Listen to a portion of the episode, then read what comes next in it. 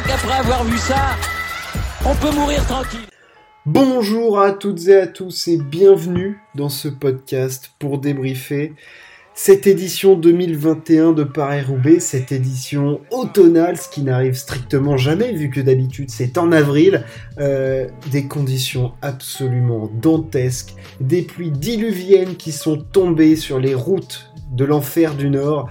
Euh, on a eu, enfin, c'était une course de dingue, une course qui, on le sait déjà, restera dans les annales du sport. Bah, parce qu'il a plu, parce qu'on a vécu des histoires folles. Et franchement, c'était une édition absolument sublime de Paris-Roubaix. On en a eu dans tous les sens. Euh, enfin bref, des chutes, du spectacle, des attaques, des favoris, euh, des surprises, des découvertes. Il y en avait pour tout le monde, dans des conditions absolument énormes. Enfin voilà, c'était l'enfer du Nord. C'était, bah, si on veut le dire, la reine des classiques. Enfin c'était absolument superbe et on s'est régalé, nous, amateurs de cyclisme, sur cette course. Le bilan de cette course, enfin le bilan, le résultat de cette course, victoire de Sonny Colbrelli qui s'impose encore sur une classique d'un jour après son titre au championnat d'Europe devant Remco Evenpool. Il s'impose encore devant un Belge, devant Florian Vermeersch. Troisième, Mathieu Van Der Poel, déçu. Le néerlandais, on va y revenir. Gianni Moscon fait un somptueux quatrième. On va revenir sur le numéro de l'italien. Yves Lampart est cinquième. Laporte fait 6, Van Aert fait 7 dans le groupe des battus. Enfin voilà, euh, Boivin fait, euh, fait 9. Après, donc on a tous les battus. Christophe fait 14 à 4 minutes 40. Enfin, il y a des écarts de dingue. Enfin, c'était euh, c'était complètement hallucinant. Greg Van Avermaet finit 32e euh, à 9,23. Enfin, c'est ouais, il y, en avait vraiment deux partout. Peter Sagan fait 55e minute, c'est 55e à 12 minutes. Enfin, c'était euh, c'est voilà des, des trucs de dingue.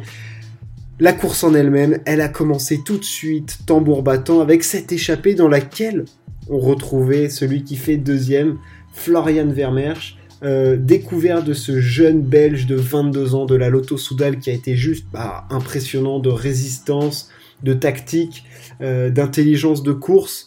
Franchement, euh, bah, il, a pas, enfin, c'est pas qu'il a pas mis un coup de pédale, évidemment, évidemment pas. Mais voilà, il a suivi les coups quand il fallait, il a bien senti le truc, il avait le flair, il a été magnifique et il était dans cette échappée des conditions, je l'ai dit, dantesques, boueuses à souhait. Enfin, c'était vraiment le, je vais pas dire la guerre des tranchées, hein, je vais pas comparer ça à la, Première Guerre mondiale, évidemment pas, mais c'était vraiment cette impression de, mais comment ils vont s'en sortir? Au bout de deux kilomètres, les visages remplis de boue, t'avais, enfin, les mecs sont des combattants de, l'extrême. Je, je, vais revenir dessus euh, à la fin, bien évidemment, mais mais, mais quelle résistance, quelle résilience, mais quelle volonté de, de battre, de combattre et de, et de s'arracher pour y arriver. Mais les cyclistes sont vraiment, ils, sont faits d'un autre bois que les autres sportifs. Enfin, je veux dire, pour s'envoyer 6 heures dans le froid, la boue, euh, juste pour gagner cette course qui est mythique, passer dans les passages mythiques de, Paris-Roubaix,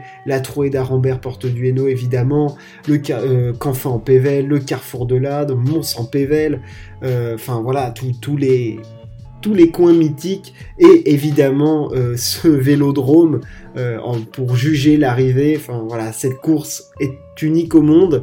Et elle est en France et elle a commencé tambour battant du coup avec cette échappée et tout de suite des attaques, des relances à plus de 115 km de l'arrivée de Wout van Aert qui était parmi les favoris, les favoris, euh, je vais pas revenir sur les favoris qu'il y avait, hein, voilà, Wout van Aert, Mathieu van der Poel, on peut citer évidemment du Yves Lampart, qui est toujours euh, plus ou moins placé, Alexander Christophe, euh, Van Avermaet, même s'il est bien moins en forme en ce moment.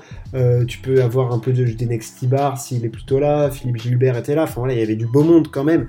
Mais cette édition se faisait sous la boue et tout de suite, c'est parti, mais dans tous les sens. Enfin, je veux dire, il n'y avait pas de course d'équipier là, il n'y avait pas de question de stratégie et tout ça. La De Koenig, qui d'habitude met des gros relais euh, pour tout le monde. Non, non, non, non, non. Là, c'était pas le projet. Là, le projet, c'était je fais tout péter comme un feu d'artifice.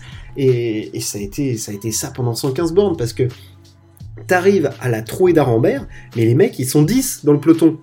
Alors devant, t'as un groupe avec euh, Van Avermaet, euh, voilà, devant, et puis t'en as deux avec euh, Florian Vermeersch. et tout. Mais sinon, le groupe des favoris, ils sont 10. Enfin, des trucs de dingue. Enfin, c'est fou. C'est-à-dire que tu te dis, mais les mecs vont se démerder tout seuls. Enfin, qu'est-ce que, à quoi on assiste À quoi on assiste? Là, là, là, là, tu sais que tu assistes à un moment assez historique parce que les voir débarquer à 10 dans la trouée d'Arambert et puis la traverser cette trouée d'Arambert qui est juste énorme là, qui fend la forêt, c'est, c'est, c'est, c'est fabuleux. Et en plus tu la vois, t'as Van Der Poel qui est devant, qui, met un train d'enfer, t'as Wout Van Aert qui évite une chute, tu te demandes même, enfin là il fait un numéro d'équilibriste, tu te demandes comment il arrive à rester sur sa selle, euh, enfin voilà, il perd déjà quelques longueurs après avoir relancé.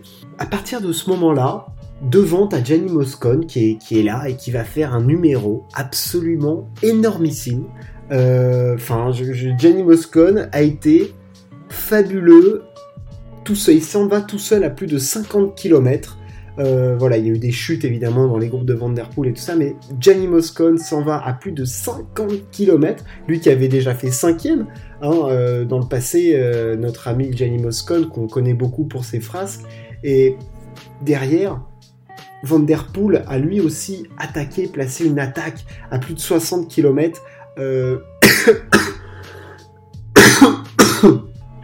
le néerlandais a dégainé et derrière, Wout van Aert est piégé et ne reviendra jamais sur, euh, sur son plus fidèle ennemi qu'est Mathieu Van Der Poel. Mais devant donc, on se retrouve avec Gianni Moscone qui te fait un truc, mais d'un autre temps de performance, de résister tout seul. Et derrière, tu te retrouves du coup avec Van Der Poel, euh, qui est accompagné de l'inévitable Sonny Colbrelli et euh, de Boivin de la Israel Startup Nation. Et ces trois-là ne vont pas se quitter. C'est Van Der Poel qui va faire à 95% du taf. Hein. Franchement, euh, c'est lui, ils l'ont laissé rouler. Et évidemment, qui, doivent le laisser rouler.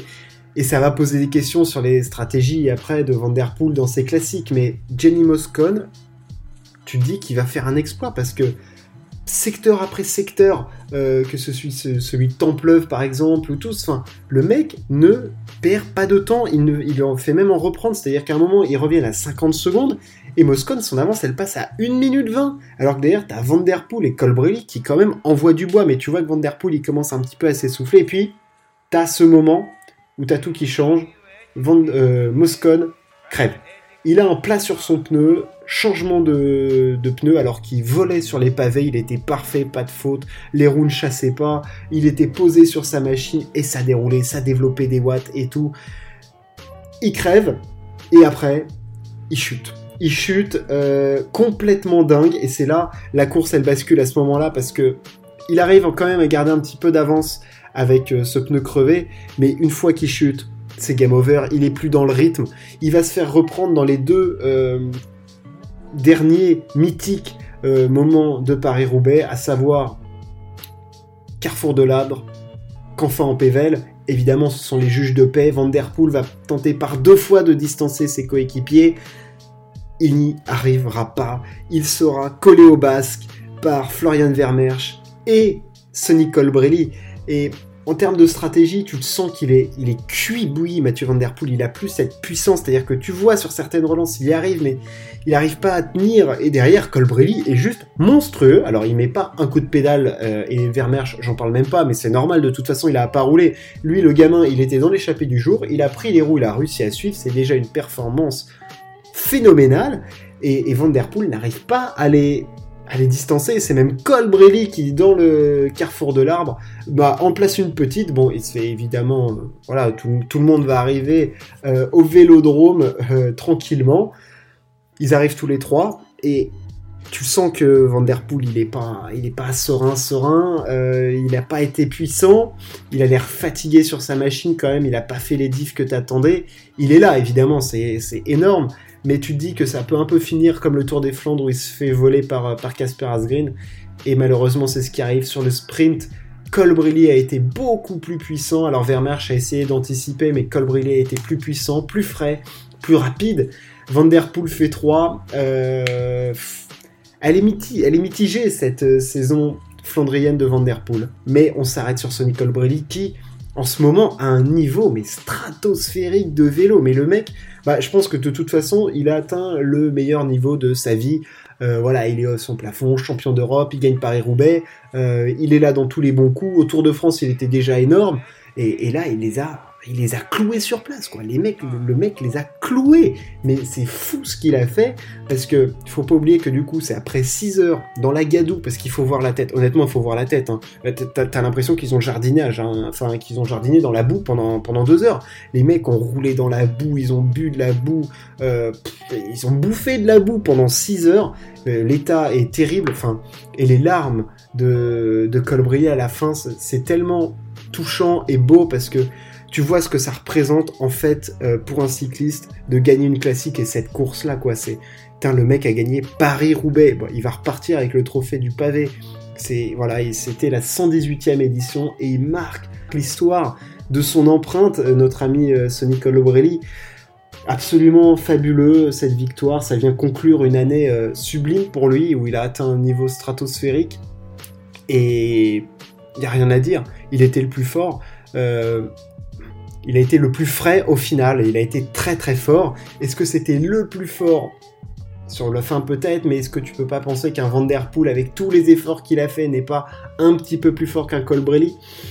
Ça c'est voilà, à voir, à voir si Colbrelli arrive à garder ce niveau et comment du coup ça va être géré par la suite ça par les très très grosses têtes euh, du peloton. Parce qu'on voit bien qu'un mec comme Vanderpool là il perd deux classiques cette année parce qu'il s'appelle Mathieu Van Der Poel. À la fois, il se retrouve en position de les gagner, donc il perd le Tour des Flandres face à Casper Asgreen, et là il perd le Paris-Roubaix face à Vermersch et surtout Colbrelli, parce que c'est Van Der Poel et que évidemment tu le laisses travailler, c'est normal. Et je ne vois même pas euh, stratégiquement ce que Van Der Poel peut faire de plus, à paraître encore plus fort pour pouvoir les lâcher, mais il a essayé de les lâcher. Mais pour les lâcher, il a déjà fait beaucoup d'efforts. Et donc il arrive à la fin, il est cramé, cuit, mais il faut voir l'état dans lequel il est. Il est allongé et il n'y a plus rien, quoi. Il ne lui reste rien. Et c'est ça qui est beau, c'est-à-dire que tu vois euh, Colbrelli qui est exténué, évidemment, extrêmement fatigué, il n'y a plus rien, mais le bonheur que c'est, ce que ça représente, c'est des larmes de, joie, quoi, parce que, putain, j'y suis arrivé, j'ai bossé, mais des années, ça fait 25 ans que je bosse pour arriver à ça, et j'y suis arrivé, mais c'est énorme, et t'as Vanderpool qui est vide, vide de tout. Son âme, il l'a laissé, mais dans, le carrefour de l'arbre, dans Canfin en Pével, dans la trouée d'Arambert, il a tout laissé là-bas, et il arrive, il n'y a plus rien. Et je pense que c'est à la fois psychologiquement extrêmement dur, parce que tu te dis que c'est pas tous les gens, peut-être que tu, tous les ans que tu vas pouvoir jouer la gagne sur Paris-Roubaix, clairement pas. Et, là, là, cette année, il fait une campagne flandrienne magnifique, puisqu'il lâche tout le monde dans le Tour des Flandres, et, et à Paris-Roubaix, pareil et il se fait à chaque fois battre par un mec qui sur le papier est moins rapide que lui. Donc euh, à voir sa façon de courir, peut-être qu'il dépense trop d'énergie aussi au début. Peut-être que il veut être trop, ouais, il faut être un petit peu plus attentif euh, dans les coups au début et peut-être pas tout donner dès le début. Je me rends pas compte, c'est très très dur à jauger parce que putain, le mec il fait tout péter quand même. Il fait péter Wout van qui était je suis assez déçu de la course de Wout van Aert. Alors, il a peut-être tout simplement pas les jambes. Hein. Peut-être qu'il avait pas les jambes et qu'il pouvait pas suivre les attaques, mais il avait quand même relancé au début. Mais après, euh, on l'a jamais senti assez fort pour essayer même de s'extirper du groupe ou voilà, il s'est résigné. Enfin, je sais pas, il s'est résigné quand même plutôt assez vite. Et ouais, c'était c'était assez dingue. C'était assez dingue. Mais je pense qu'il est en forme déclinante hein, en ce moment, Wout van Aert. Il était pas bien placé au moment de l'attaque de Van Der Poel je suis assez déçu de sa course, je vous avoue, parce que je le trouvais très très fort là quand même en ce moment, euh, notamment sur le Tour de Grande-Bretagne face à Julien Lafilippe. Mais là, entre les mondiaux et Paris-Roubaix, bah, un peu chou blanc quand même notre ami euh, van Aert. Je m'attendais à beaucoup beaucoup mieux de sa part. Euh, J'attendais pas grand chose de la forme de Van Der Poel et c'est lui qui m'a montré bah, qu'il était peut-être plus un Flandrien que, que Van Aert, tout simplement, peut-être. non, la, tactique de course de Van Der Poel, elle est bien, il, il les largue au bon moment. Et, après, euh, c'est la beauté de Paris-Roubaix, quoi. C'est d'abou des spectateurs, un final de dingo et, un sprint sur le vélodrome euh, bah, qui se conclut par une victoire d'un Italien. C'est surprenant, mais elle est belle et Colbrelli est vraiment le coureur de cette fin de saison. Euh, Van Der Poel n'avait pas le pas les jambes cette fois-ci. Je pense qu'on le retrouvera à cette position pour aller chercher le trophée au pavé, évidemment. Ça vient conclure cette saison de vélo, cette saison de classique, c'était une parenthèse, puisque Paris-Roubaix, on le retrouvera bah, sa situation habituelle de classique, hein, vers avril à peu près, s'il n'y a pas de Covid ou autre, hein, bien évidemment, mais voilà, on a vécu une très très grande classique, un très très grand cru, vraiment, parce que parce qu'il y avait tout, parce qu'on avait les attaques, on avait du suspense, on avait un, une foire d'empoigne parce qu'il y en avait partout. Enfin, je veux dire, il y, en avait des mecs partout, il y avait des échelons de course partout. Euh, ça bougeait tout le temps. T'as d'abord eu Vermersch devant, après t'as eu Moscone devant, t'as retrouvé Vermersch, t'avais Van Der qui revenait avec Colbrelli, derrière t'avais Van Aert. Enfin, il y en avait dans tous les sens et les mecs n'avaient pas d'équipier, ce qui fait que c'était génial parce que tu les voyais. C'était eux qui donnaient le rythme, quoi. C'est ça qui est, qui est beau. Et franchement, on a, on a tellement peu de courses où c'est si débridé que là, ça fait tellement de plaisir de voir un bazar pareil. Et puis j'en passe euh, des vertes et des pas mûres pour, les autres. Hein. Enfin, évidemment, je peux pas citer tout le monde, mais ils ont tous été des combattants de l'extrême. C'était pire que l'enfer du Nord. C'était vraiment l'enfer cette course. Mais ils sont parvenus. Euh, ils ont été, je vais donner le nombre exact, ils ont été 94 à passer la ligne. Euh, parce que il y a eu beaucoup d'abandons, évidemment, il y a eu beaucoup de chutes aussi. Euh, il y a eu même des chutes de, de, motos et de voitures. Euh, mais voilà, c'était l'enfer du Nord. Merci, cyclistes, de nous avoir offert ce spectacle absolument sensationnel pendant 6 heures. on se rend pas compte de ce que c'est là, ce qu'ils ont fait, mais c'était c'était juste beau et il faut juste en profiter. Et puis Paris-Roubaix, merci, merci à ce tracé. Merci à la trouée d'Arambert, merci au Carrefour de l'Arbre, et merci à ce vélodrome. On se retrouve très très vite pour parler sport. Ciao, à plus.